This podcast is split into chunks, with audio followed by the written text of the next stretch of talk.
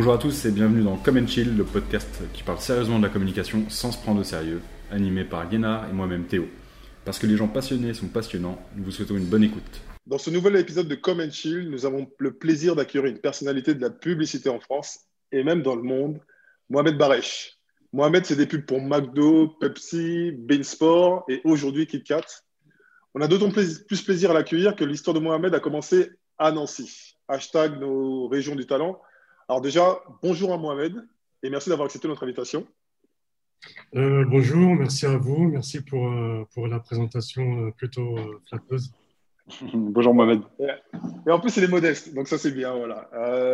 est-ce que déjà, Mohamed, est-ce que tu, on connaît un peu ton parcours, mais pour nos auditeurs, est-ce que tu pourrais un peu nous expliquer bah, On sait que tu viens de Nancy, aujourd'hui tu travailles à Dubaï, mais entre Nancy et Dubaï, qu'est-ce qui s'est passé? Entre Nancy et Dubaï, qu'est-ce qui s'est passé? Euh, En fait, ça a commencé, euh, on va dire, euh, après, mon, après mon bac littéraire. Je me posais un peu des questions sur, sur ce que je voulais faire. et en fait, je voulais éviter de faire le parcours classique. j'ai fait un bac littéraire, donc fac de lettres. donc en fait, j'ai un peu, sous conseil de mon, de mon grand frère, j'ai un peu regardé en fait ce qui se faisait comme, comme, comme formation. Et je voulais un truc, je voulais faire un truc qui me, qui me plaise. Euh, et en fait, euh, j'étais, comme beaucoup de gens de ma génération, j'étais un gros cinéphile euh, de, par, de par la, collection, la collection de VHS de, mes, de mes grands frères. Il faut expliquer un VHS. Hein, parce que... VHS, À l'époque, les films, en fait, ils n'étaient pas sur un serveur qui s'appelle Netflix. Et il euh, fallait qu'on aille dans un vidéoclub pour les louer. Elle sortait euh, genre un an après euh, la sortie du film au cinéma. Ouais, c'est ça. On la vidéo impatiemment. Mais c'était, c'était une époque, c'était, c'était une époque canon. D'ailleurs, ouais, d'ailleurs, j'ai beaucoup fréquenté les vidéoclubs à l'époque. Donc j'étais, ouais, vraiment, on était une, une, une famille de, de gros cinéphiles, collectionneurs de, de, VHS et de, et de disques vinyles. Donc en gros, je me suis dit, tiens, j'aimerais bien faire un truc qui touche un peu au cinéma après mon, après mon bac littéraire. Et en fait, j'avais en tête, euh, je savais qu'il y avait une école euh, de cinéma, mais c'était à, à Nice, c'était à 800 km de, de, Nancy. Et c'était une école payante, donc euh, ça me paraissait un peu cher à l'époque. Donc je me suis renseigné un peu sur les, les, formations qui touchaient un peu au cinéma. Et je suis tombé sur IUT. publicité. Et UT publicité, en fait, ça fait tilt. Je me suis dit, tiens, il y, a, pas mal de réalisateurs qui ont commencé par la pub et qui ont fini, euh, qui ont fini au, euh, par faire, euh, par faire des, des, longs métrages. Les meilleurs exemples qu'on a de, de, notre génération, c'est Michel Gondry, Spike Jones, Zack Snyder et, et bien d'autres. Donc je me suis dit, ça peut être en fait une, une porte d'entrée pour le cinéma, la pub, d'autant que l'IUT, c'était une formation donc, gratuite, publique, donc gratuite. Et surtout, il y avait un truc qui m'avait beaucoup plu, c'est qu'en plus que ce soit une formation qui touche un domaine qui me plaît et qui m'attire, en plus, c'était en formation continue. Donc, je sortais du stress des épreuves du bac, de la révision en pleine, en pleine Coupe du Monde. C'était en pleine Coupe du Monde 98. Ce n'était pas un cadeau de devoir réviser en pleine Coupe du Monde. Euh, et, je me suis dit, si je peux, si je peux éviter ça, si je peux euh, m'éviter encore le, le, stress des examens de fin d'année, en optant pour un IUT contrôle continu, bah, c'est parfait. Du coup, c'est coché un peu toutes les cases. Donc voilà, j'ai commencé, j'ai fait l'IUT Charlemagne, option euh, euh, information communication, option publicité. Et en fait, très vite, au bout de quelques mois, je me suis rendu compte que la publicité, c'était un vrai métier. Et je me suis vraiment pris de passion pour ça. Et j'ai voulu faire ça. Je me suis dit, voilà, c'est ce que je veux faire. Je veux devenir publicitaire. Et peut-être qu'un jour, je ferais du cinéma. Mais en fait, j'avais un peu mis mes rêves de cinéma de côté, puisque pour moi, ça me paraissait trop loin, en fait, trop, euh, trop ambitieux. Quand tu viens de Nancy, euh, le cinéma, ça paraît, euh, ça paraît tellement. hors de portée. Tellement, hors de portée. Et voilà, je me suis pris de passion pour la pub et de fil en aiguille, DUT. Ensuite, j'ai fait une école de pub sur Paris qui s'appelle Sud de Pub. Donc, en arrivant à Paris, en faisant cette école de pub, j'ai pu mettre un pied dans des très grosses agences de pub pour mes stages de fin d'année, comme BETC. Et j'ai été embauché à, la fin de mon stage de fin d'année, de fin d'études, chez BETC. Et puis, c'était parti. En fait, j'étais sur les rails. Et en fait, depuis, euh, depuis bah, je suis resté. Euh, j'ai continué de creuser mon sillon dans la pub. Et alors, aujourd'hui, tu bosses à Dubaï, tu es directeur de création. Ça ressemble à quoi ton quotidien? Comment ça se passe une journée pour, type pour toi? La journée d'un directeur de création, on va dire, c'est beaucoup de communication, beaucoup de réunions et beaucoup de management, de management, de management humain.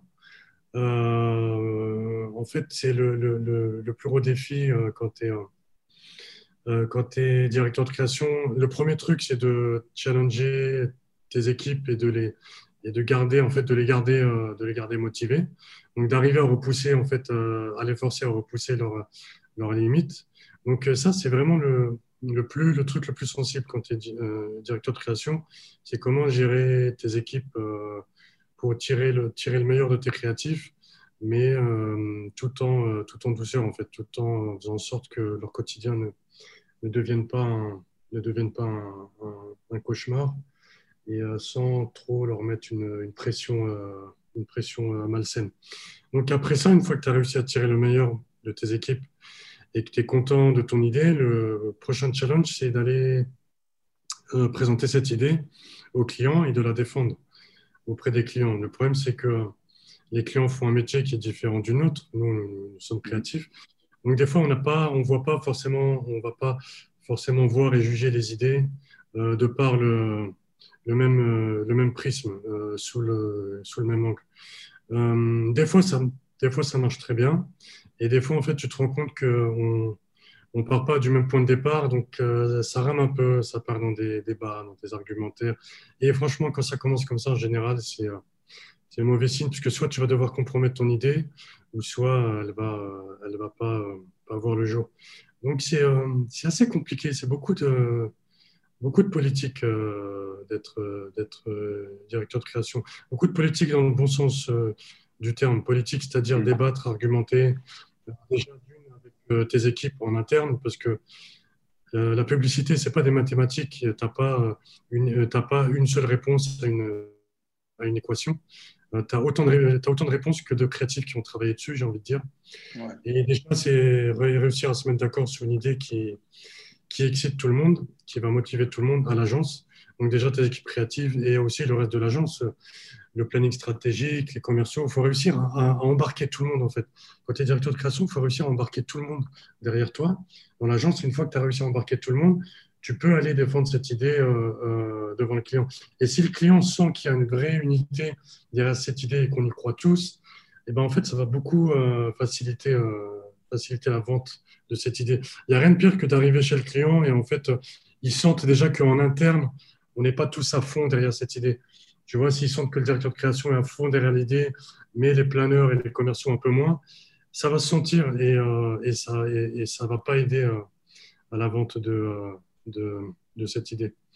Donc ouais, je dirais, en plus du, challenge créatif, de craquer des idées fraîches, jamais vues et qui vont répondre à l'exigence de, à ton exigence en tant que directeur de création, à l'exigence de ton agence, de ton groupe international, mais en plus de ça, qui va cocher toutes les cases du côté, euh, du côté euh, client, eh ben, il, y a, y, a, un gros exercice aussi de communication, d'argumentaire et, euh, et, de vente pour, pour réussir à, à, donner vie à cette idée.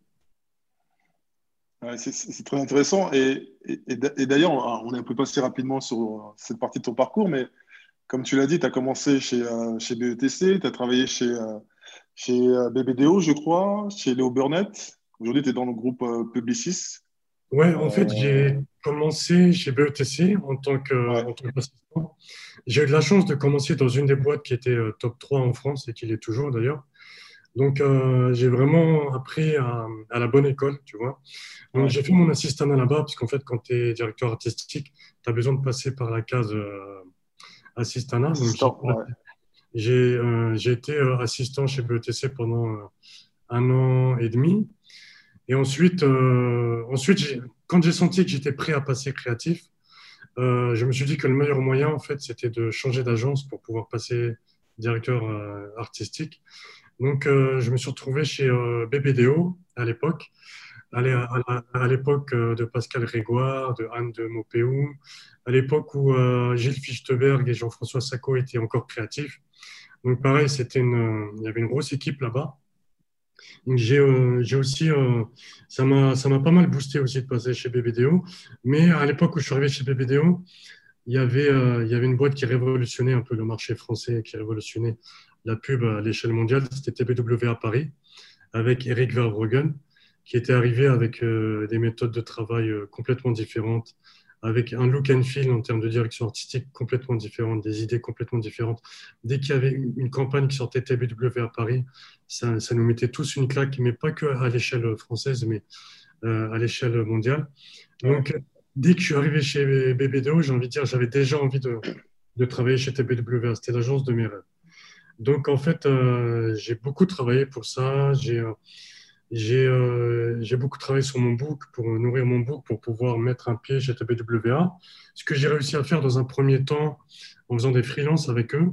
Donc, ça a été un moyen pour eux de me tester, moi et mon, rédacteur de l'époque, qui s'appelle Stéphane Gobert et qui est aujourd'hui directeur de création chez Avas, Paris. Mmh. Et en fait, on a fait quelques freelances avec TBWA et on a, on a fini par se faire embaucher. Donc, on était vraiment, on était vraiment comme des dingues, puisque c'était TBWA, à l'époque, pour vous donner une idée, ils sont élus cinq fois euh, agence euh, de l'année à Cannes, c'est-à-dire meilleure agence du monde, d'affilée. C'est un truc qui n'a jamais été fait. Il y a Alma BBDO qui a fait quatre fois des euh, Alma BBDO au Brésil qui l'a fait quatre fois d'affilée, mais personne n'a fait ce que TBWA a réussi à faire jusqu'à maintenant. Donc c'était vraiment l'agence numéro un au monde.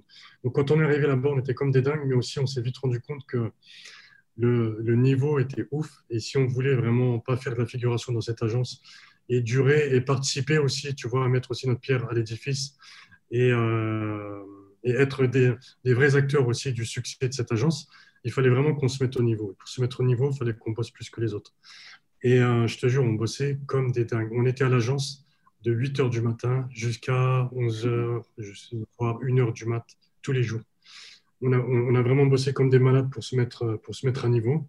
On bossait le week-end aussi. On bossait beaucoup aussi le mois de juillet-août quand c'était un peu plus calme, quand tout le monde partait en vacances.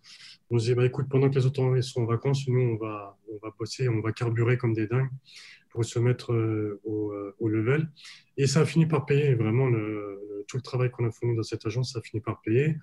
Donc, du coup, j'ai fait 10 ans chez, chez TBWA j'ai atteint certains de mes objectifs, j'ai gagné des prix, j'ai gagné des prix à Cannes. Euh, et au bout de dix ans, au bout de dix ans dans une agence de pub, en fait, même si j'étais très heureux dans cette boîte, j'étais plutôt même confortable. En fait, quand tu passes dix ans dans une, agence de pub, vu que c'est un métier où il y a beaucoup de turnover, dix ans, c'est une, éternité.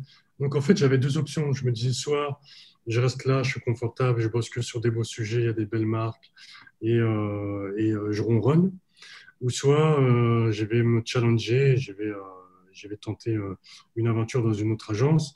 Et c'est une période où j'avais des opportunités dans d'autres agences. Donc, j'ai choisi Léo Burnett Paris à l'époque, qui, qui, cartonnait, à l'époque où je suis allé, qui cartonnait à Cannes. Il venait de gagner 12 lions à Cannes. donc, je me suis dit, voilà, c'est le bon moment pour arriver dans une agence comme ça. Et en fait, ce qui était cool, c'était quand je suis passé du réseau TBWA au réseau Léo Burnett, je me suis rendu compte que c'était deux philosophies complètement différentes. Ils font le même métier, mais ils ont deux approches complètement différentes. Par exemple, TBWA, leur philosophie en un mot, c'était la disruption, briser les conventions et faire différent de tout le monde. Un peu la philosophie euh, Apple. Et en fait, arriver, arriver chez les Burnett, leur philosophie, c'était euh, humankind. C'est vraiment observer euh, les consommateurs et observer l'être humain d'une manière, d'une manière générale et être, euh, être en, raccord en fait avec euh, ses besoins euh, à l'instant à l'instant T. Donc c'était une façon différente de faire de la pub. Donc du coup j'ai dû un peu réapprendre j'ai dû un peu réapprendre mon métier pour m'adapter à cette philosophie. Donc c'était vraiment un, nouveau challenge, mais au, final je n'ai pas regretté puisque ça m'a appris à faire d'autres choses en fait, à ajouter d'autres cordes à mon arc. Donc j'étais arrivé avec mon bagage TBWA et j'ai développé, euh, euh, j'ai chargé un peu plus mon bagage avec ce que j'ai appris chez euh, Léo Burnett. Et en fait, mon passage entre Léo Burnett et Publicis il s'est fait de façon assez naturelle, puisque en fait, Léo Burnett, ça a été racheté par le groupe Publicis. Ça fait partie du groupe Publicis. C'est ça. J'ai fait, j'ai fait 4 ans et demi chez Léo Burnett.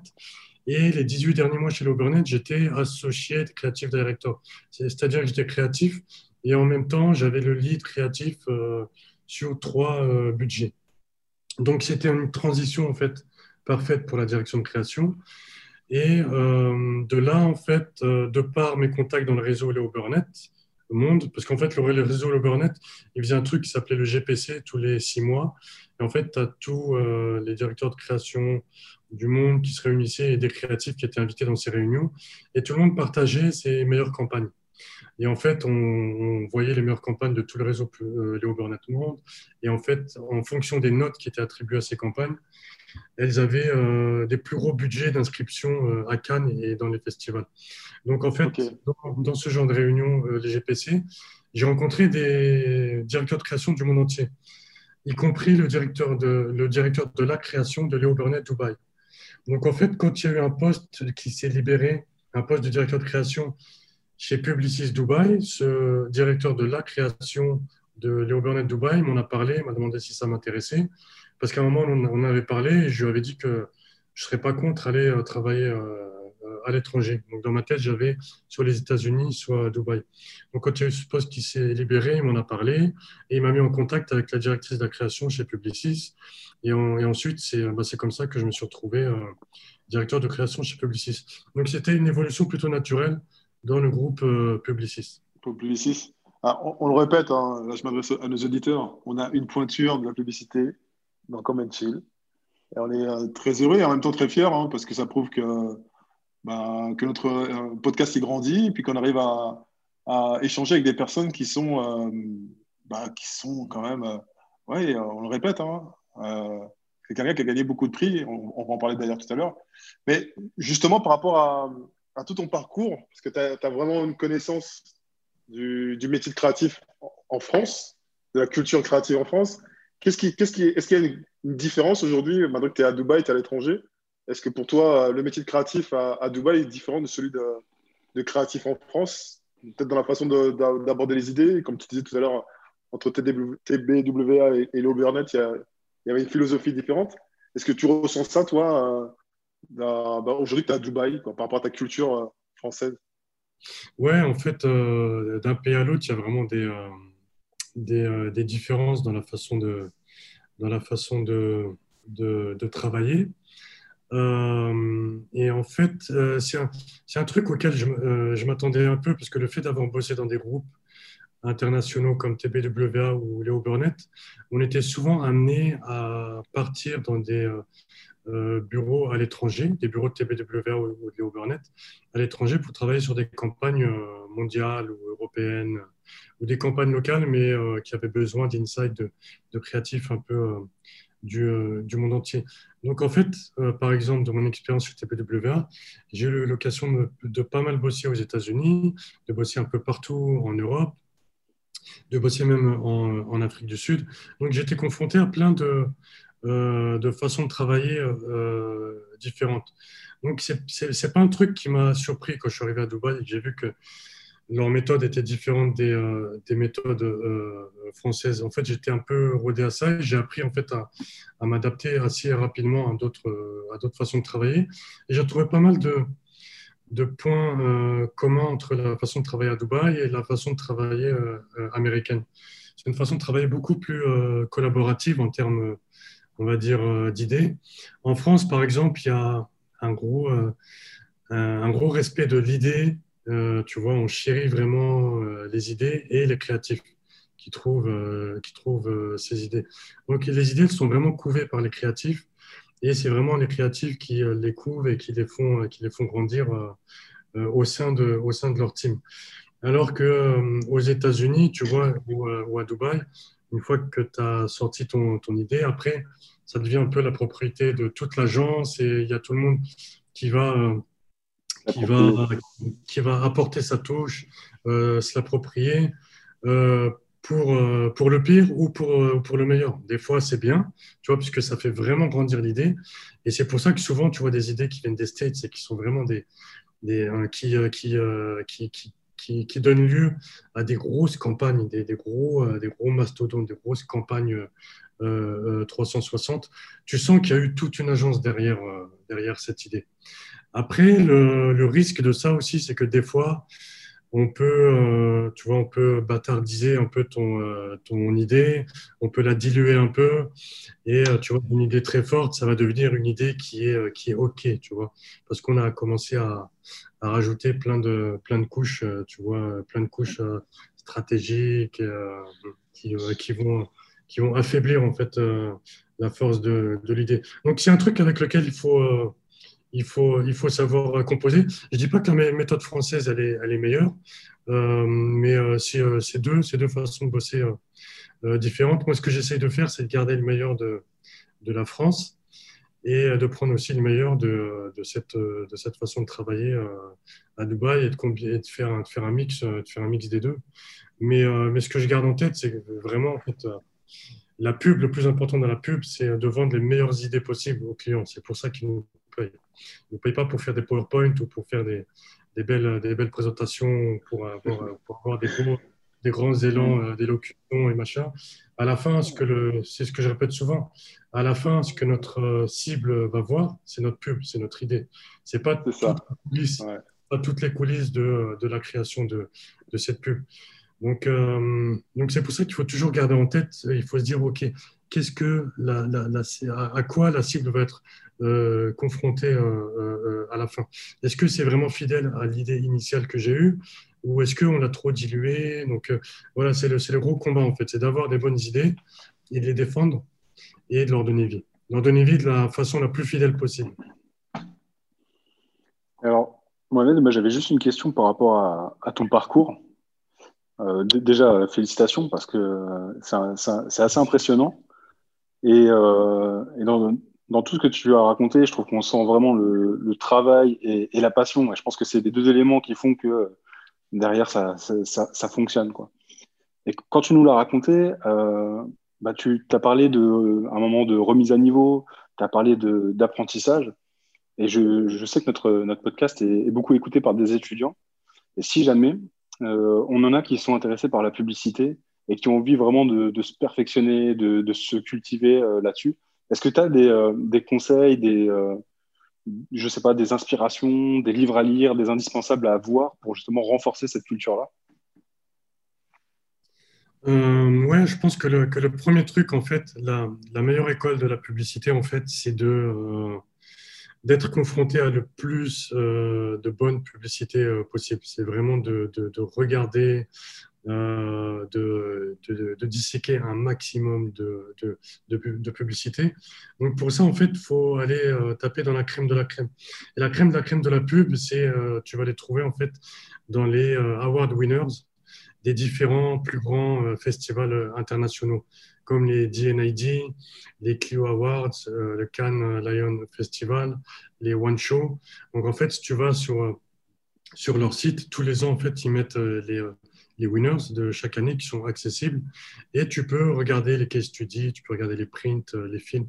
Donc ça, c'est le, le, c'est la, franchement, c'est la meilleure, c'est la meilleure école de la pub puisque plus tu vas regarder de pub, plus tu vas être familier avec les raisonnements publicitaires et en fait, ça va devenir un peu instinctif quand tu vas commencer ensuite à, à vouloir réfléchir à des idées publicitaires. Tu vas, tu vas reproduire un peu ces cheminements et ces, euh, et ces réflexions que tu auras vues des centaines de fois sur, euh, sur, euh, sur ces sites. il faut se nourrir en permanence. Quoi. Ouais, il faut, il faut se nourrir en permanence, mais c'est assez facile et c'est assez passionnant puisque c'est c'est divertissant de regarder de la bonne pub. Quand, quand tu regardes en fait l'impact de l'émission Culture Pub sur la population française, tu vois, culture pub, en fait, à chaque fois que je parle avec quelqu'un et que je dis je fais de la pub, que ce soit, enfin, peu importe de, de quel milieu professionnel sont les gens, ils vont me dire, ah, mais j'ai toujours adoré regarder culture pub. les, gens, les gens adorent la bonne pub. Les gens adorent la bonne pub. Donc, tous les sites que j'ai cités, sur ces sites, tu as vraiment de, de, la bonne pub. Donc, en plus, c'est un, un, exercice sympa. C'est pas un, un, exercice. C'est pas une corvée. Euh... Ouais, c'est pas, pas une corvée c'est pas du tout une, corvée. Et après, en termes de livres que je conseillerais euh, de, lire, euh, il, y en a, il, y en a, trois qui me viennent en tête et moi qui m'ont vraiment inspiré, qui m'ont un peu qui ont un peu, qui m'ont un peu façonné. C'est What's the, Idea Behind the Idea par John, John Hunt. John Hunt, qui était l'ancien directeur de la création de TBWA, Hunt Lascaris. Ensuite, il y a un autre bouquin qui est La disruption de Dru, qui est un, grand classique de, de la pub. C'est La disruption de Jean-Marie Dru qui est euh, Jean-Marie Dru, qui est le chairman de TBWA Monde et qui est un Français d'ailleurs. Et euh, le troisième bouquin que j'ai beaucoup aimé, en plus qui est facile à lire, c'est euh, The Humankind de Mark Tutzel. Mark Tutzel, qui est l'ancien chairman de Léo Burnett, qui a pris sa retraite il y a, il y a deux ans. Donc, c'est trois visions assez fascinantes de la pub et très intellectuellement très, très élevées et, très, et très nourries. Donc je pense que c'est assez, assez, enrichissant de lire, de lire ces trois bouquins. Et après, dans les inspirations actuelles, les mecs vraiment qui m'inspirent actuellement, il y a Anselmo Ramos, euh, qui est le fondateur de GUT. GUT, ils ont plusieurs agences maintenant à Buenos Aires, Miami, euh, Madrid. Et c'est un des groupes indépendants les, plus créatifs au monde. Par exemple, c'est eux qui font euh, toutes les, les, plus belles pubs euh, Burger King que vous avez pu voir euh, récemment. Mhm. Donc Anselmo Ramos, c'est vraiment, euh, c'est, vraiment un mec super inspirant. Il y a aussi Greg Hahn, ex BBDO New York, qui a monté sa boîte indépendante, indépendante maintenant qui s'appelle Miss Chief USA, qui est, un, qui est un génie de la pub. Il y a aussi Pancho Cassis, qui, est un, génie de la pub, qui est David, David Miami. Euh, si, je me, si je me souviens bien. Et en France, en France, il y a aussi un mec qui, euh, qui mène très bien euh, sa barque et qui est très, très, très inspirant puisqu'ils font vraiment de la pub d'une façon différente, différemment de, de, tout le monde. Et d'ailleurs, c'est pas pour rien que c'était une, une, une, agence indépendante jusqu'à il n'y a pas longtemps. C'est Georges Mohamed Sherif avec Buzzman. Dès qu'ils sortent un truc, c'est vraiment euh, c'est vraiment dans le mille en termes d'insight. Et c'est vraiment, vraiment différent de ce que tout le monde fait en termes de, tonalité. Et c'est une agence qui est adorée par les clients. C'est une agence qui arrive à faire de la super création, mais qui en plus est, adorée par les clients. C'est une agence qui arrive à un stade où euh, euh, les clients ont vraiment envie de travailler avec eux et pas avec d'autres. Donc, je suis assez, je suis assez admiratif du travail de Buzzman en France. C'est vrai, j'ai même l'impression qu'il commence à être connu par des gens qui n'ont rien à voir avec la pub. Quoi. Ouais. ouais. carrément. Donc, euh, euh, franchement, je trouve qu'ils ont, ils ont très bien choisi leur nom. Et donc, on, parlait. Vas-y, vas-y, Théo. On parlait, Mohamed, de, des prix publicitaires, justement. Donc, euh, comme, on, comme on le disait, toi, tu en, as gagné, en as gagné quand même pas mal. Est-ce que tu peux nous dire, pour toi, la pub dont tu es le plus fier Celle qui fonctionne le mieux et si tu pouvais en mettre qu'une seule, par exemple, sur ton, sur ton book, laquelle ce serait? Euh, Ouais, déjà, des, des prix, j'en ai. Question difficile.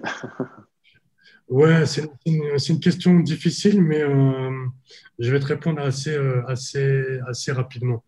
En fait, euh, moi, la, la pub, s'il y avait une pub à retenir, en fait, moi, c'est une pub qui a dépassé les frontières euh, de la pub. C'est une pub dont les masses médias euh, ont parlé, ce qui arrive très très rarement.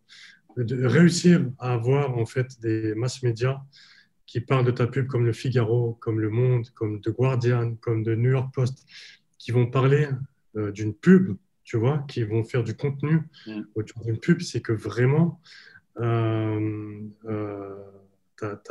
ta, pub a, vraiment dépassé les frontières de la pub et a vraiment eu un gros euh, impact, on va dire, sur, euh, sur la société. Donc en fait, c'était une pub qu'on avait fait au lendemain du premier tour des élections présidentielles en 2017, quand Marine Le Pen était qualifiée pour le second tour. En fait, c'était une pub qu'on avait fait pour Le Cran. Le Cran, c'est une association à la base. Euh, ça s'appelle le Conseil représentatif des associations noires.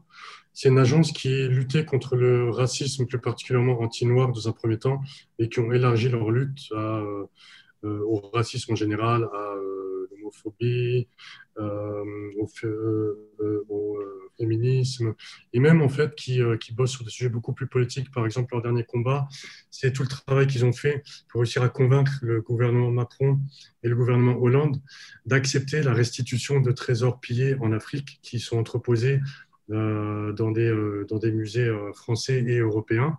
Et donc, ils ont réussi en fait à faire en sorte qu'il y ait des œuvres qui commencent à être restituées à l'Afrique.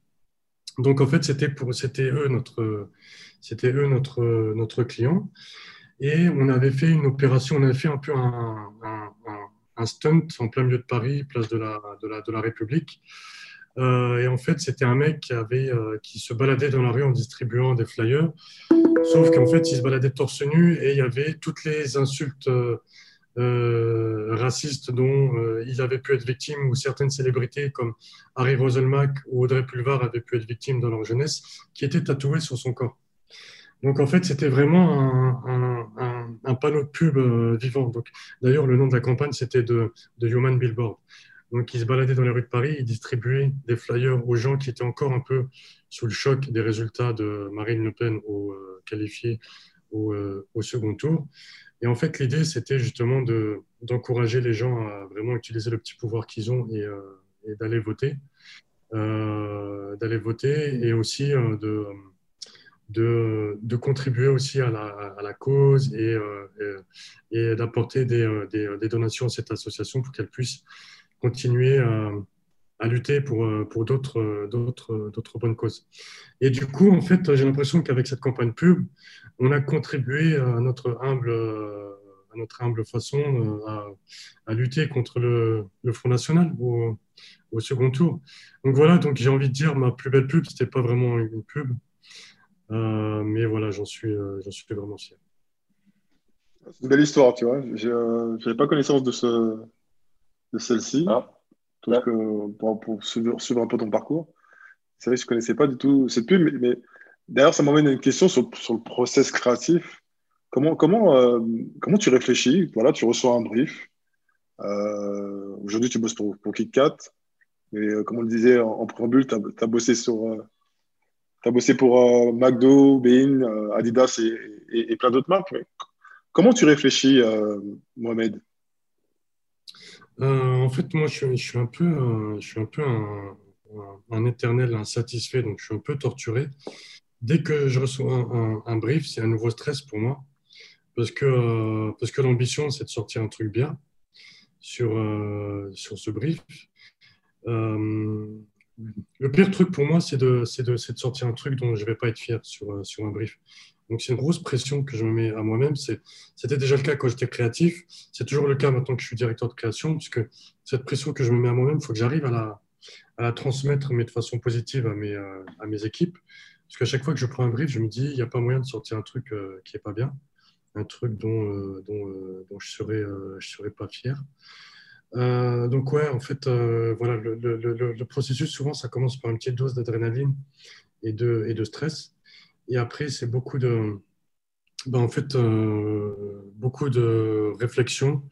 Le, truc le plus compliqué quand tu es en, dans le process de recherche d'idées, c'est de réussir à te concentrer sur ce sujet et pas un autre et de ne pas te laisser trop déconcentrer par la vie de l'agence. En fait, la vie de l'agence, c'est le téléphone qui sonne souvent, des gens qui viennent te perturber, des réunions auxquelles tu dois participer, dans lesquelles ta présence n'est pas forcément indispensable. Tu vois Donc, il faut arriver dans ton emploi du temps chargé, il faut arriver à te, libérer des, moments où tu vas vraiment te concentrer sur ce, sur ce sujet et euh, lui accorder le temps nécessaire pour pouvoir craquer une bonne idée. Parce qu'il n'y a pas de mystère. Si tu travailles pas assez sur un brief, peu importe l'expérience que tu as, tu n'arriveras pas à sortir un, truc bien. Donc après, aujourd'hui, en tant que euh, directeur de création, sur le papier, es pas, quand tu es directeur de création, tu n'es pas forcément censé euh, travailler en conception. Tu es plutôt censé faire bosser tes équipes, les superviser, les challenger. Mais en fait, moi, avec l'expérience, j'arrive à identifier un peu les, sujets sur lesquels il faut avoir plus d'ambition, et les sujets sur lesquels on peut vraiment sortir un truc, un truc bien et qui va, être, qui va être remarqué. Et quand je pointe du doigt certains sujets comme ça, je me dis qu'il faut mettre toutes les forces qu'on a euh, à notre disposition sur ce sujet pour essayer de sortir le meilleur truc possible. Donc, je me mets moi aussi en fait euh, dans le, dans le process de, de conception. Donc, il y a mes équipes qui bossent d'un côté moi aussi je bosse euh, d'un côté, puisque j'ai vraiment pas envie d'arriver à à la fin du process de, de, réflexion et de me dire on aurait pu on aurait pu craquer une meilleure idée. Peut-être que j'aurais dû moi aussi bosser dessus et, essayer de, de, pousser aussi le, le, niveau en termes de, en termes d'idées. Je veux pas avoir de, regrets à la fin. Je veux vraiment essayer de donner le maximum sur sur sur chaque brief. Donc voilà donc c'est beaucoup beaucoup de réflexion. Euh, quand je dis réflexion, c'est la réflexion, tu vois, en termes de, conception, de recherche d'idées. Euh, la pub, c'est ça, c'est beaucoup, beaucoup de réflexion au moment de la recherche d'idées. C'est beaucoup de, pression que je me mets à moi-même et de, stress, euh, sans, pour autant que ça se transforme en, en énergie, en énergie négative. J'ai pas envie de, refiler ce, stress euh, à, mes, à mes équipes. il faut que je transmette ça de façon, de, façon positive, il faut que je transforme ça en, en, énergie positive. Mais oui, voilà, donc en fait, ce que je disais, c'est chaque nouveau brief, pour moi, c'est un nouveau challenge. Et euh, qui dit challenge dit, bah, en fait, tu te mets une, une, pression, et la pression, ça vient souvent avec avec, avec une dose de, de, stress, parce que voilà, j'ai euh, j'ai envie de tout sauf euh, de ne pas être fier de, de l'idée qu'on va, qu'on va vendre à notre client. À la fin, peu importe euh, sur, sur quel brief on bosse, il y, a, y a, y a certains briefs où tu vas placer la barre plus haut, bien sûr. Mais, mais voilà, en fait, moi, ce qui me, ce qui me rend malheureux, c'est de, de, de, craquer des idées, de vendre des idées aux clients dont je ne je suis pas fier. Donc, ça explique un peu le, le stress que, que je me mets, parce que si on arrive à craquer une, une jolie idée, quand on craque une, une jolie idée, tu n'imagines pas en fait ce, ce, petit moment, en fait, euh, cette, cette, petite décharge d'adrénaline que tu as quand tu dis OK, euh, c'est ça, ça c'est la, c'est la, la, bonne idée, euh, ça fonctionne. Et en fait, souvent, cette énergie, en fait, elle, tu, la, tu la transmets à tes équipes, cette excitation, cette excitation aussi, elle se répand à, à, à toute l'agence, c'est contagieux. Et on travaille pour ces moments-là c'est des heures de travail juste pour ces dix petites minutes où euh, tout le monde va être excité par une, euh, par une idée. Mais ça vaut le coup. Ça vaut, euh, ça vaut vraiment le coup.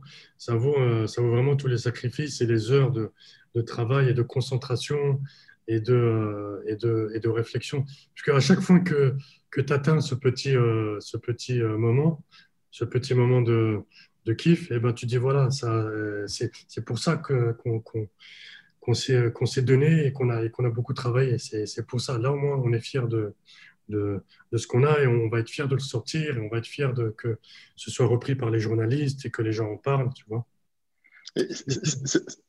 excuse-moi, mais c'est, amusant ce que tu dis là parce que il n'y a pas longtemps, j'ai, écrit un, petit post sur, euh, que j'ai publié sur LinkedIn que j'avais intitulé Les, créatifs se cachent pour mourir.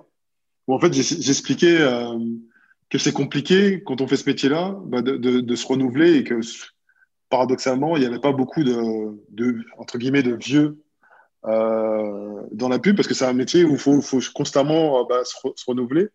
Et euh, je me disais, est-ce que c'est pas ça le secret Ce que tu te dis, bah, c'est de. Bah, toi, tu as réussi à, à travers ce stress, à le transformer en, en énergie positive pour pouvoir te renouveler et pas avoir ce sentiment d'usure qu'on peut connaître dans ce, dans ce métier-là. Et ouais. est-ce que c'est ça le secret de ta longévité, peut-être? Euh, bah, En fait, euh, le, le, le, secret, je, dirais, de la, de la, longévité de, de, tous les créatifs en fait qui, euh, qui durent et qui répondent toujours présents dans, ce, dans ce métier. Et Dieu sait qu'il y, en a plein, surtout sur le, sur le marché français que que je connais très bien, c'est de, ouais, bah en fait, en fait tu, tu termines ton, ton, année, on va dire, l'année euh, l'année civile dans la pub, elle se termine après Cannes. Une fois que tu as terminé, tu, tu, repars à zéro, tu repars pour une nouvelle année. Et pendant cette année-là, à chaque fois que tu as un nouveau brief et que tu as fini ce brief, tu reprends un nouveau brief, tu repars encore à zéro. Donc c'est une constante remise en, en, question, tu repars pas totalement à zéro parce qu'en fait, tu accumules toutes les expériences euh, euh, précédentes et ça te permet de travailler, de, travailler plus vite, de faire des, euh, meilleurs choix sur les campagnes qui suivent et d'être plus exigeant avec, toi-même. Mais c'est aussi ça que j'aime bien, en fait, cette petite torture du, créatif, en fait, où, tu te dis, ça, ça, va sonner super cliché, mais où tu dis que ton meilleur ennemi, finalement, c'est c'est toi-même. Il ne faut pas que tu te reposes sur tes lauriers, il faut que tu apprennes à te, renouveler. En plus, c'est un métier qui, qui, évolue super vite depuis 10 ans avec l'arrivée du digital, de nouveaux médias. ça, ça, évolue super vite, donc il faut, il faut rester, je dirais pas rester dans le coup, parce que j'aime pas cette, cette, cette, expression, mais il faut il faut en fait euh, continuer. En fait, il faut euh, rester, il faut garder l'œil ouvert et, euh, et, voir en fait tous les nouveaux médias qui arrivent et en fait les utiliser au bon moment avant que ce soit déjà has-been et que ce soit déjà déjà dépassé. dépassé, tu vois. je ne sais pas si j'ai un exemple, si, si j'ai un, un, un, exemple à, à donner un, gros média qui, qui, qui est beaucoup utilisé depuis deux ans, c'est les, stories, tu vois. Donc ça, c'est un truc qu'il fallait, fallait vite euh, prendre le train en marche et se dire, voilà, qu'est-ce qu'on qu'est-ce peut faire euh, avec ça C'est un exemple parmi d'autres, mais tu vois, par exemple, là, on fait, on fait un podcast. Les, euh, les podcasts, en ce moment, sont en train de, en train d'exploser. Donc, c'est pareil, c'est des trucs qu'il faut proposer à tes clients. Euh, pour leur permettre de vivre avec leur temps et de ne pas être, euh, et de, et de pas être largués. Ça, c'est vraiment, le, c'est vraiment le taf de l'agence, puisqu'on est une agence conseil en, communication. Donc voilà, il faut rester à la page, il faut être super curieux, il faut, être, euh, faut, être connecté, mais pas trop. Parce que si tu es trop connecté, le temps que tu passes trop à être connecté, c'est du temps en moins pour que tu passes à, rechercher des idées. Donc, faut trouver un, faut trouver il faut trouver un juste milieu. Mais ouais, en fait, voilà, c'est un, un, métier qui en perpétué l'évolution. Tu te remets toujours en question, que ce soit toi ou euh, que ce soit à ton échelle perso, ou à l'échelle de tes équipes, ou à l'échelle même de l'agence, ou euh, le groupe, euh, ou à l'échelle du groupe dans lequel tu, tu travailles. C'est un métier où on ne se repose jamais sur nos, sur nos lauriers, en fait on se met, on se met toujours la pression, on se challenge toujours et euh, on, essaie toujours de, de, progresser et d'évoluer et d'élever la barre. C'est ça, donc pour toi, euh, les, les, qualités d'un bon créatif, va se remettre en question, chercher euh, des sources d'inspiration, se rester connecté, sans être trop connecté? Sans être trop connecté, ouais. et c'est l'humilité. Parce qu'en fait, pour pouvoir se remettre en question, il faut être, faut être humble. Il n'y a rien de pire qu'un créatif euh, arrogant qui a l'impression qu'il n'a plus rien à apprendre parce qu'il a gagné, euh, il a gagné euh, à Cannes. Donc voilà, c'est le, vraiment, je dirais, le facteur numéro un quand tu es créatif, c'est l'humilité. Te dire que ce pas, c'est pas parce que tu as gagné des prix que tu es, es, un génie, tu n'as plus rien à apprendre. Tu auras toujours des choses à apprendre tout au long de ta carrière. Même quand tu seras chef créatif ou officer, euh, global, chef creative officer, tu auras toujours des choses euh, à apprendre. Des choses à apprendre des, des plus jeunes, mais tu auras aussi des choses à transmettre aux, aux plus jeunes, des choses à apprendre des, des, gens avec qui tu travaillais, euh, avec qui tu vas travailler. Peu importe qu'ils soient commerciaux, qu'ils soient planeurs. Ou, c'est, un, travail où on échange beaucoup, on discute beaucoup. Il y, a, beaucoup de profils différents. Donc, moi, à chaque fois que j'ai bossé avec des gens différents, euh, que j'ai changé d'agence j'ai appris des gens avec qui, euh, avec je travaillais, mais j'ai appris parce que je voulais bien apprendre, parce que j'étais, assez humble pour me dire que j'avais des choses à apprendre de, de, ces gens. Donc voilà, donc rien de pire que, euh, que la vanité, l'arrogance, puisque en fait ça va te fermer, ça va te fermer, ça va te, ça va t'empêcher d'évoluer. Et justement, quand, quand vous recrutez, quand, quand tu rencontres des, des créas, euh, j'imagine que tu regardes forcément, forcément le, leur book. Mais est-ce que ça, euh, ça a une grosse importance aussi dans, dans tes choix, dans les, personnes avec qui tu vas bosser, euh, ce qu'ils sont, ce qu'ils, ce qu'ils dégagent et leur façon, leur vision des choses, je veux dire? Ouais, en fait, le, la pub, il y, a un gros facteur humain dans la pub, parce que comme j'ai dit, on, discute beaucoup, on échange beaucoup, on communique beaucoup. Donc, l'humain est ultra euh, important. Mais le premier truc que je regarde, et d'ailleurs, c'est un conseil que je donne euh, euh, de façon, avec, en, toute humilité, que je donnerai à tous les directeurs de création. Le premier truc qu'il faut regarder, c'est les idées qu'il y a dans son book. Parce que je me rends compte que tout le monde n'a pas ce réflexe dans le processus de, recrutement. Et souvent, on va se laisser bluffer par un craft ou euh, machin. Mais le plus important, c'est OK, quel type, euh, quel niveau d'idée ce créatif est capable d'avoir. Parce qu'encore une fois, c'est L'idée, c'est la base de tout. Peu importe que ce, on fasse du print ou qu'on fasse des podcasts ou des stories, c'est la base, c'est quoi l'idée? Est-ce que l'idée, elle est bonne? Est-ce qu'il y a une bonne idée? Donc, en fait, moi, c'est ce que je garde en tête quand je regarde un book, c'est est-ce que ces idées, elles sont, elles sont bien? Et après, oui, le, facteur humain, il va être, il va être super important. Euh, franchement, de par, de par mon, mon expérience, il n'y a rien de plus insupportable que de bosser avec des créatifs euh, qui vont toujours, euh, toujours discuter euh, le bout de gras, qui vont avoir l'impression qu'ils savent mieux que tout le monde et qu'ils savent mieux que, leur directeur de création. Ces mecs-là, il n'y a, rien à tirer d'eux et ils apprendront rien. Donc ça, c'est un truc auquel je suis super sensible aussi. je me dis, est-ce que, voilà, que ces, mecs-là sont assez humbles pour, pour, écouter leur, directeur de création et pour surtout pour savoir se remettre eux en question, tu vois, quand tu vas leur dire que bah non, il n'y a rien de bien, il faut continuer de travailler, euh, qui repartent dans leur bureau et qui se challengent eux-mêmes et qui aient cette force tu vois, mentale de se challenger eux-mêmes et de retravailler et de revenir euh, avec, euh, avec de, de, nouvelles idées. Donc, ouais, en fait, dans le processus de, recrutement, deux trucs super importants pour moi. Peut-être que pour d'autres, c'est différent. Mais c'est quoi, quoi les idées que tu as dans ton book et c'est quoi ta, ta personnalité? C'est quoi une bonne pub réussie pour, euh, pour toi, Mohamed? Tu as parlé de, de, beaucoup de personnes, tu as vu de beaucoup de personnalités de la pub que tu as rencontrées, avec lesquelles tu as travaillé aussi. Euh, aujourd'hui, tu es, es, directeur de création à, Dubaï sur, euh, sur la marque KitKat, entre autres. Voilà, c'est quoi une pub qui, voilà, qui fonctionne pour toi? Bah, une, pub qui est une, une bonne pub, euh, les deux premiers critères, il faut que ce soit euh, pertinent par rapport à, la marque. Il faut que ce soit pertinent par rapport euh, à ta cible. Parce que si tu es pertinent par rapport à ta cible, donc ils vont, ils vont tendre l'oreille plus, plus facilement, ils vont écouter plus facilement ton message. Et après, le troisième critère, c'est le critère créatif. Il faut que, dans la mesure du possible, que ce soit différent de tout ce qui a été fait avant et que ce soit frais, que ce soit une, une approche, euh, une approche fraîche en fait.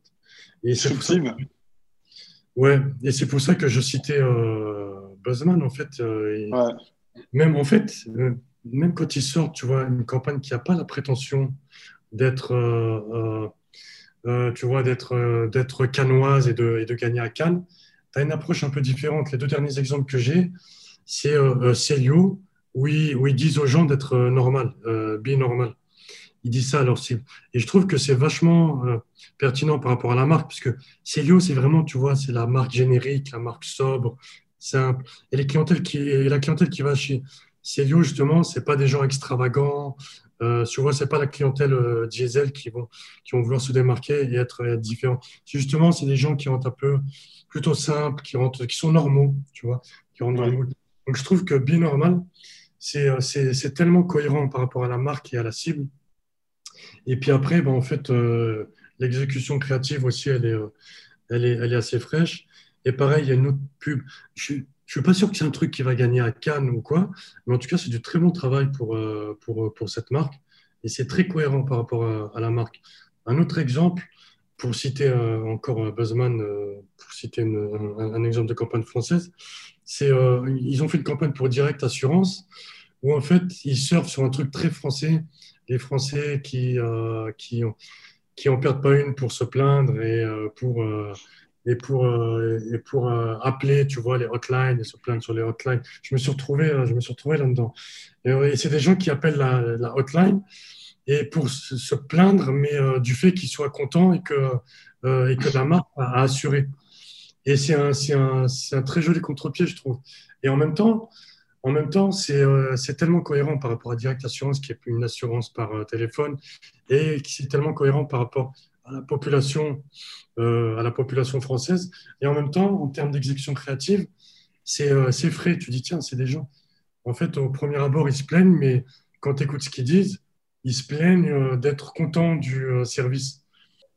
C'est un, une, une, approche que, stratégiquement que j'ai trouvé super super intéressante. Après, je pourrais te citer plein d'autres exemples aussi, des exemples, euh, euh, des, euh, des, exemples internationaux. Mais voilà, ça, c'est l'exemple Une, pub réussie. Mais c'est intéressant ce que tu dis parce que, tu vois, quand tu nous as parlé de ton parcours, tu nous as parlé de, tes années chez TBWA avec cette approche très disruptive. Et puis ensuite, celle chez Bernard qui était plus axée, centrée sur l'humain. Et, finalement, bah, quand, on, quand je te pose la question, bah, c'est quoi une bonne pub? Bah, C'est je résumerais ça comme ça, réussir l'équilibre entre la philosophie TBWA et la philosophie euh, Léo Burnett, ce qu'a priori fait bien Buzzman aujourd'hui. Exactement, c'est euh, euh, exactement ça, c'est un, un, mix des deux. On est bien. et, et, du coup, Mohamed, entre les débuts avec, avec ton binôme Redac à Paris et, et ton poste de décès aujourd'hui à Dubaï, qu'est-ce qui a le plus changé dans la pub pour toi? Euh, ce qui a le plus changé, c'est les médias. Euh, parce qu'après, on, met toujours, euh, enfin, ce qui est le nerf de la guerre dans la pub, c'est l'idée. Mais, mais, les médias, ont, les, les, médias, les investissements médias ont vachement évolué. Quand je suis arrivé dans la pub, les clients investissaient sur du print, donc du print papier magazine, insertion magazine, 4 par 3. surtout, surtout à Paris, 4 par 3, il y a un gros réseau 4 par 3 et euh, film. C'est ça les briefs en fait qu'on recevait. Et maintenant, en fait, euh, l'argent que les clients mettaient avant dans le print, on va dire magazine et euh, la 4 par 3, même si la 4 par 3 est encore aujourd'hui encore un, média qui a, qui a de l'avenir. bah aujourd'hui, cet argent, il est mis plus dans le, dans le digital. Et le digital, c'est tellement vaste. Tu as plein de médias différents dans le, dans le, dans le digital. Donc, c'est le, le, gros changement, en fait, entre les deux. Et puis, les, euh, les achats médias aussi. Par exemple, en film, ce qui est cool aujourd'hui, c'est que tu as un peu plus de liberté en termes de format. Avant, on prenait des briefs, film, c'était 30 secondes, 20 secondes, 45 secondes, tu étais content.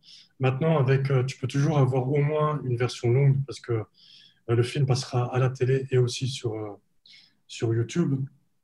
Donc, c'est vraiment le gros truc qui a changé. Euh, c'est les médias. D'ailleurs, et toi, justement Vas-y, vas-y, vas-y, vas-y, Lina.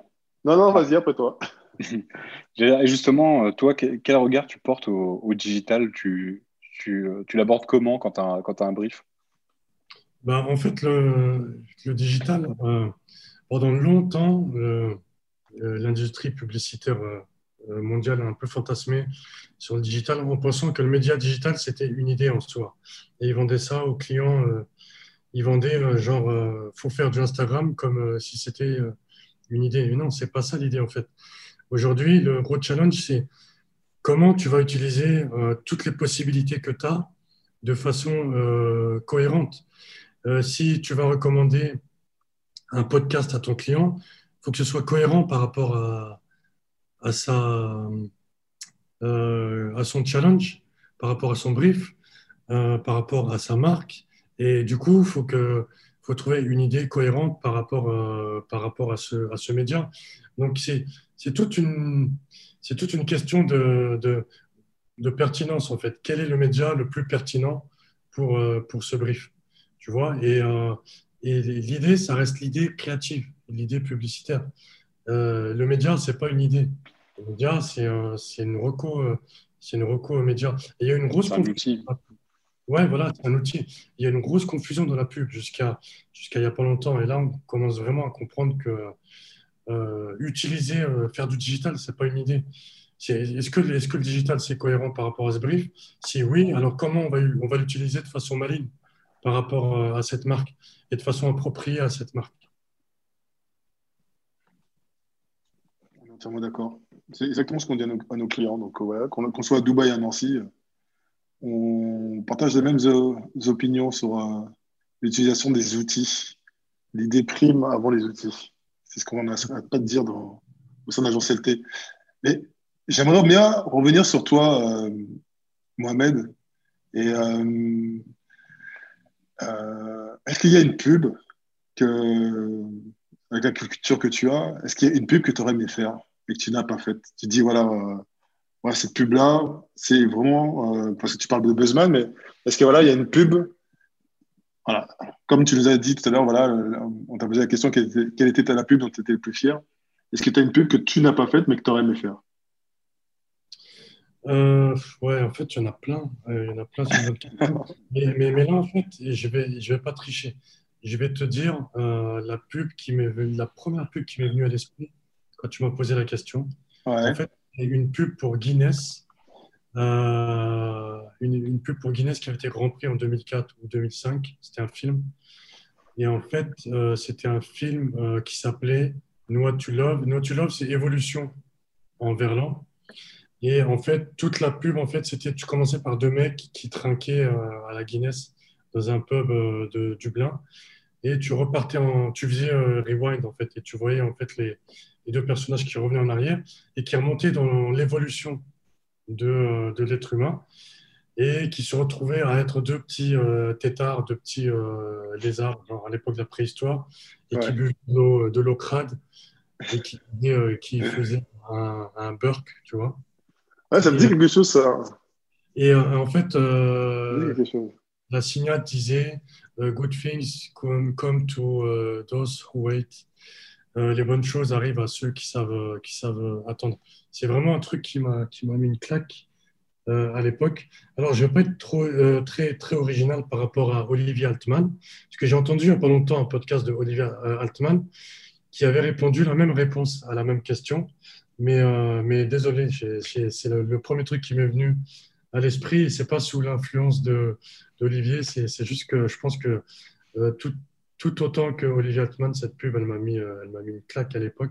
Et c'est vraiment un truc, je me suis dit, waouh, j'aurais tellement aimé faire ça un jour, au moins une fois dans ma carrière. Parce que si tu vois en fait comment c'est réalisé en plus, pour l'époque, c'était vraiment c'était un ovni. C'était vraiment un ovni ce, ce film. Ok, J'irai la revoir. Et du coup, Mohamed, si on reprend euh, le tout début de notre conversation, tu nous disais que ce qui t'a amené à la publicité à la, à la base, c'est l'amour du cinéma. Est-ce que euh, maintenant, en ayant la carrière que, que tu as, euh, tu as pensé à exprimer ta créativité d'une autre façon, que ce soit bah, justement peut-être un, un, justement un retour au cinéma, j'allais dire, ou alors même sous, sous, forme de bouquin, sur, je sais pas, est-ce que tu as pensé déjà à, à quitter la publicité pour aller faire de la créa, mais ailleurs? Euh, Non, je n'ai pas pensé à quitter la publicité parce qu'en fait, je suis trop passionné par ce métier. Euh, il y, a, y, a, y, a, un truc justement que j'aime beaucoup dans ce métier, c'est que c'est un, croisement de toutes les disciplines artistiques. Et pareil, dès qu'il y a une nouvelle discipline, euh, on va, on va, on va la, on va l'adopter dans la pub, on va, on va l'utiliser. Donc, j'ai beaucoup appris dans, en termes. J'ai beaucoup appris dans plein de domaines artistiques différents grâce à la pub et notamment la, réalisation. Aujourd'hui, je me sens complètement prêt à, réaliser, que ce, soit, euh, que ce, soit, du court ou du long métrage. Et ça, c'est grâce à la pub.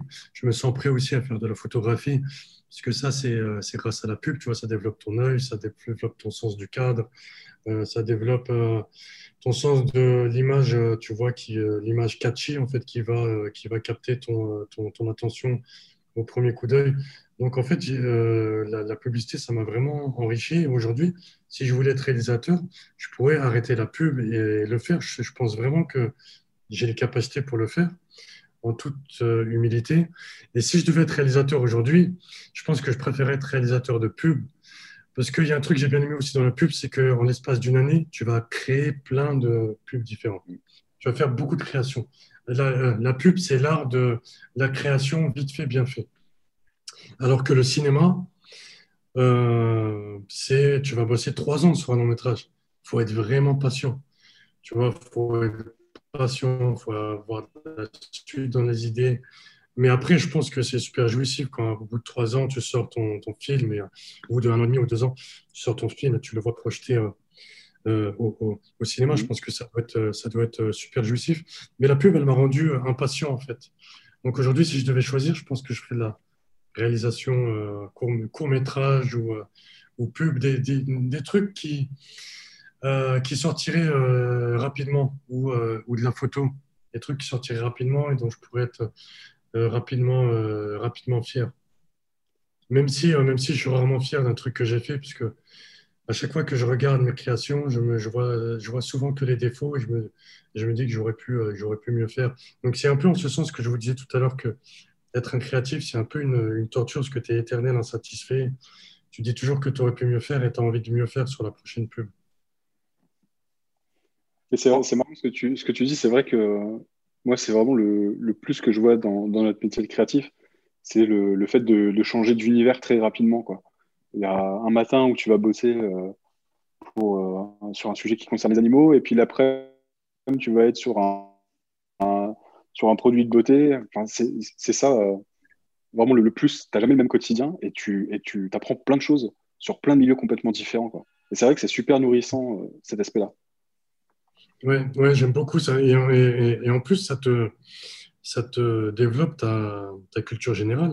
La pub, ça m'a poussé à, m'intéresser à des sujets auxquels je ne me serais pas forcément intéressé si je n'avais pas été briefé dessus. Donc, euh, donc ouais, c'est pour ça que je suis passionné par ce métier. C'est vraiment, c'est euh, culturellement, c'est super enrichissant. Personnellement aussi, c'est super enrichissant. Les, les, profils que tu croises dans la pub, c'est des gens que j'aurais peut-être jamais croisés euh, si j'avais bossé dans un autre, dans un autre domaine.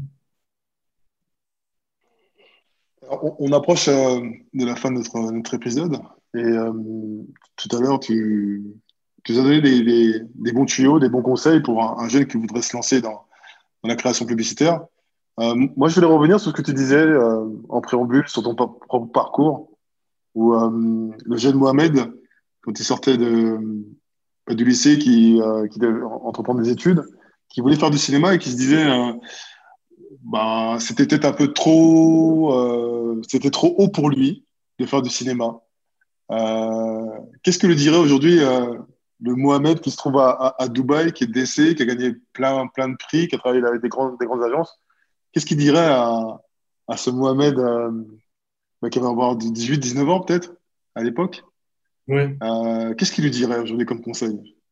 Bah ouais, ben, en fait, je lui dirais de pas, de pas, de pas avoir ce de ne pas avoir ce complexe, euh, d'oublier, d'oublier d'où tu viens, mais vraiment voir euh, où tu veux aller. Peu importe, euh, on s'en fout. Peu importe d'où tu viens, il ne faut pas que ce soit un frein. Faut pas que tu prennes ça comme un, comme un obstacle. faut pas que tu te dises, bon, je viens d'un milieu un peu populaire, le cinéma, c'est pas pour moi, ou machin. Donc, vraiment, les, les jeunes, les jeunes aujourd'hui à, à, qui je parle et à qui je donne des, des conseils, le premier conseil que je leur donne, c'est d'essayer d'élargir leurs frontières et de s'ils peuvent sortir de la France et aller étudier euh, à l'étranger, le faire le plus vite possible, puisque plus tôt tu le fais, plus tôt tu fais tomber des, euh, barrières et tu te rends compte que le monde est petit et que rien n'est. Euh, ça peut paraître, ça peut paraître un peu, un mièvre, mais rien n'est inaccessible. Surtout dans le monde dans, le, dans, lequel on vit, on, on hyper communique le, le, ça, ça, ça, a rendu le monde, le monde vraiment petit, ça fait tomber plein de, plein de barrières. Donc je me mettais un peu de barrières à l'époque, tu vois. Je pour, pour, pour, vraiment résumer, je me disais, ouais, le cinéma, c'est pour des mecs d'un certain milieu, il faut déjà avoir euh, certains moyens pour pouvoir faire cette école de cinéma, euh, machin. C'est un truc euh, élitiste, c'est ce, que, ce que je me disais. Ouais. Mais, euh, mais je pense que je pense que, que j'avais tort. Si c'était à refaire euh, aujourd'hui, il n'y a pas de, il y a rien qui est élitiste et il n'y a rien qui est fermé. Il n'y a rien qui est fermé à personne. Donc à tous les Mohamed d'aujourd'hui, euh, tous les Théo, tous les Lénard, toutes les Mathilde et autres, je ne connais pas de Mathilde, mais il faut que je passe un nom féminin, c'est important pour ne euh, pas faire de sexisme. Euh, voilà, c'est, on a un bel exemple, Mohamed Baresh, qui, qui, est parti de Nancy, qui est aujourd'hui décès à, à, Dubaï, et qui nous dit, il bah, faut croire en soi, faut avoir une passion, il faut, faut s'accrocher à sa passion et puis surtout bosser parce que ne faut pas l'oublier. Hein. Euh, tu l'as dit euh, en, en, préambule aussi, mais euh, tu as beaucoup, beaucoup bossé pour atteindre tes, euh, tes objectifs. Tu as même parlé de sacrifice ouais. Aussi. Et voilà, c'est.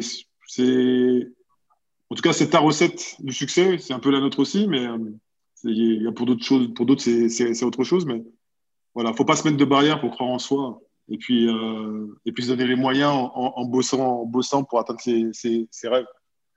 C'est une belle histoire.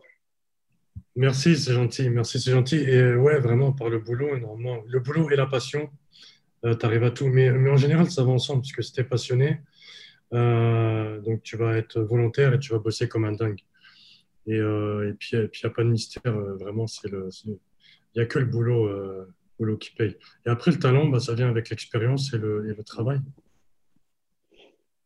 Et du coup, maintenant, Mohamed, c'est quoi la prochaine étape pour toi? Euh, bah, la prochaine étape, déjà, en fait, moi, j'ai l'impression que je commence un nouveau chapitre dans ma vie publicitaire parce que je suis directeur de création depuis deux ans. Déjà, la première étape, c'était un bon directeur de création, un directeur de création un peu, on va dire, reconnu.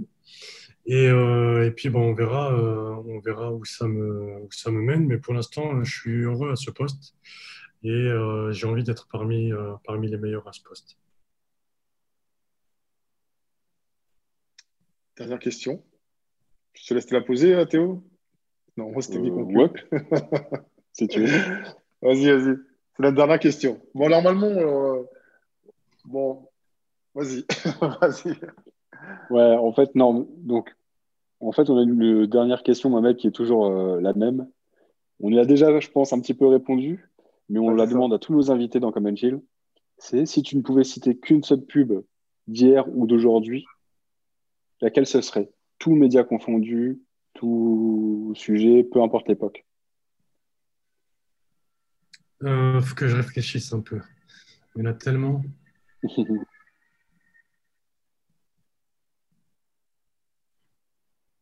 T'inquiète, de toute façon, euh, on, coupe généralement à ce moment-là parce que la plupart, la plupart, du temps, il y a, des moments de. C'est vrai qu'on t'a posé la question sur celle que tu arrivais à faire. Donc, euh, il euh, y, a un truc qui est, qui est incroyable euh, que j'ai vu euh, à, Cannes qui s'est terminé aujourd'hui. Ça s'appelle The Unfinished Vote. Et en fait, ils ont ramené à la vie, en utilisant la technologie du deepfake, tu vois, quand tu remplaces le, mmh. visage, ils ont ramené à la vie un jeune Américain qui a été tué par balle et en fait, c'est l'acteur de leur pub qui parle face caméra. Donc, c'est super bien fait, tu vois, avec le deepfake. Et, euh, qui, euh, et qui s'insurge que trois ou quatre ans après, euh, le fait qu'il soit fait tuer, trois ou quatre ans après son assassinat, il n'y a toujours pas de loi pour légiférer plus les armes à feu aux États-Unis. Et qu'il faut absolument que ça change. Et il demande à, tout le monde d'aller voter pour lui.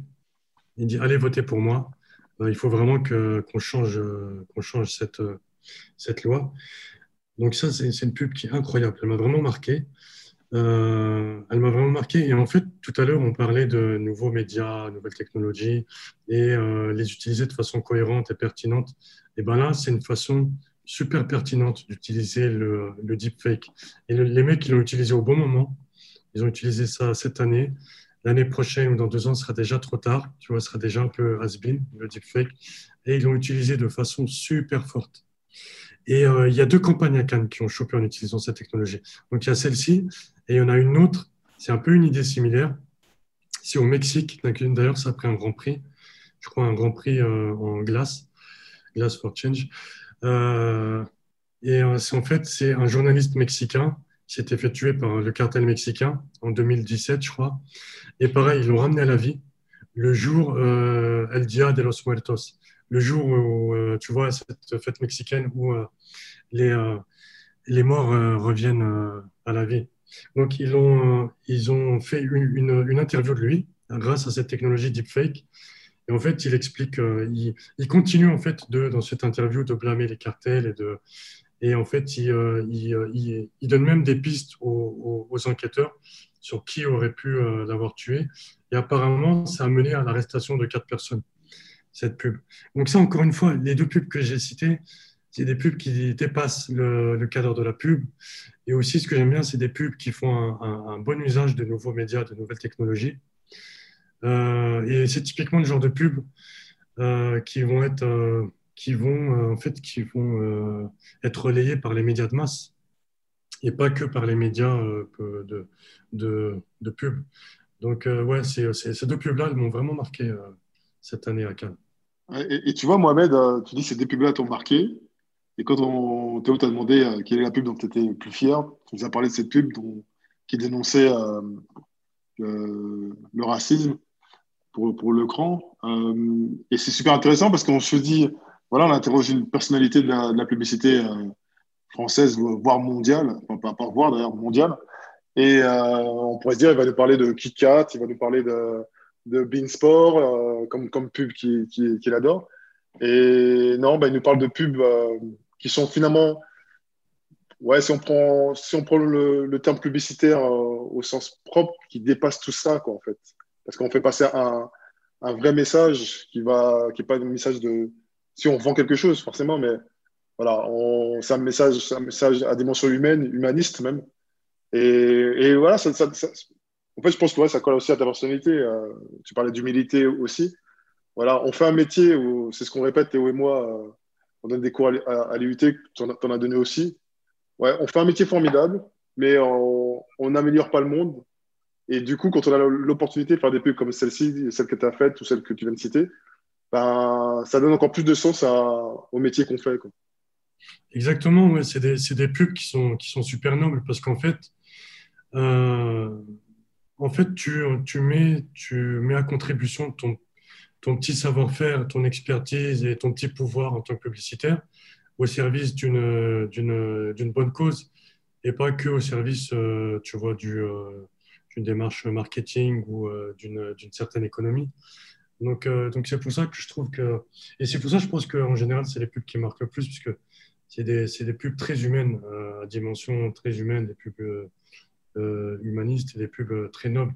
Et c'est marrant, parce que à un moment, on m'avait posé une question dans une interview antérieure. On m'avait dit c'est quoi pour toi la pub que tu aimerais faire avant d'arrêter ton métier? Et j'avais répondu c'est une pub qui euh, qui arriverait à faire euh, changer une loi. Tu vois, le, le jour, où tu arrives, ouais. le jour où arrives à ça, là, tu peux, être, tu peux être vraiment fier de toi en tant que, en tant que publicitaire. Ouais, tu peux t'arrêter là après. Bravo, tu peux, tu peux arrêter le métier. Parlant de s'arrêter là, on à la fin de cet épisode, Mohamed. On veut euh, grandement te remercier pour, euh, pour euh, tout ce ouais, que tu merci, merci beaucoup. Merci à vous, merci beaucoup. Euh, vraiment, c'était super, euh, c'était super agréable, c'était super, euh, super sympa. Et merci pour tous les compliments que vous avez pu me faire. C'est très, très. Ils sont justifiés, hein. c'est pas gratuit. Complètement mérité, amplement mérité. Très, je, pense que, je pense que ça va être un, un épisode très utile pour, comme on le disait tout à l'heure, tous les gens qui sont en en recherche d'apprentissage pour savoir euh, vers où aller quand on veut faire de la, de la publicité et faire de la bonne publicité. Tu as donné plein de, plein de conseils et ça, c'est une vraie valeur. euh, Donc, merci, merci pour ça, Mohamed. Ouais, et puis, puis premier qui est de croire en soi. Quoi. Merci les gars, c'était un, un plaisir. À très Merci bientôt. à toi, à très bientôt. Merci d'avoir écouté cet épisode. Nous espérons qu'il vous aura plu autant qu'à nous. Retrouvez tous les épisodes de Common Chill sur notre site agence-lt.fr. À bientôt.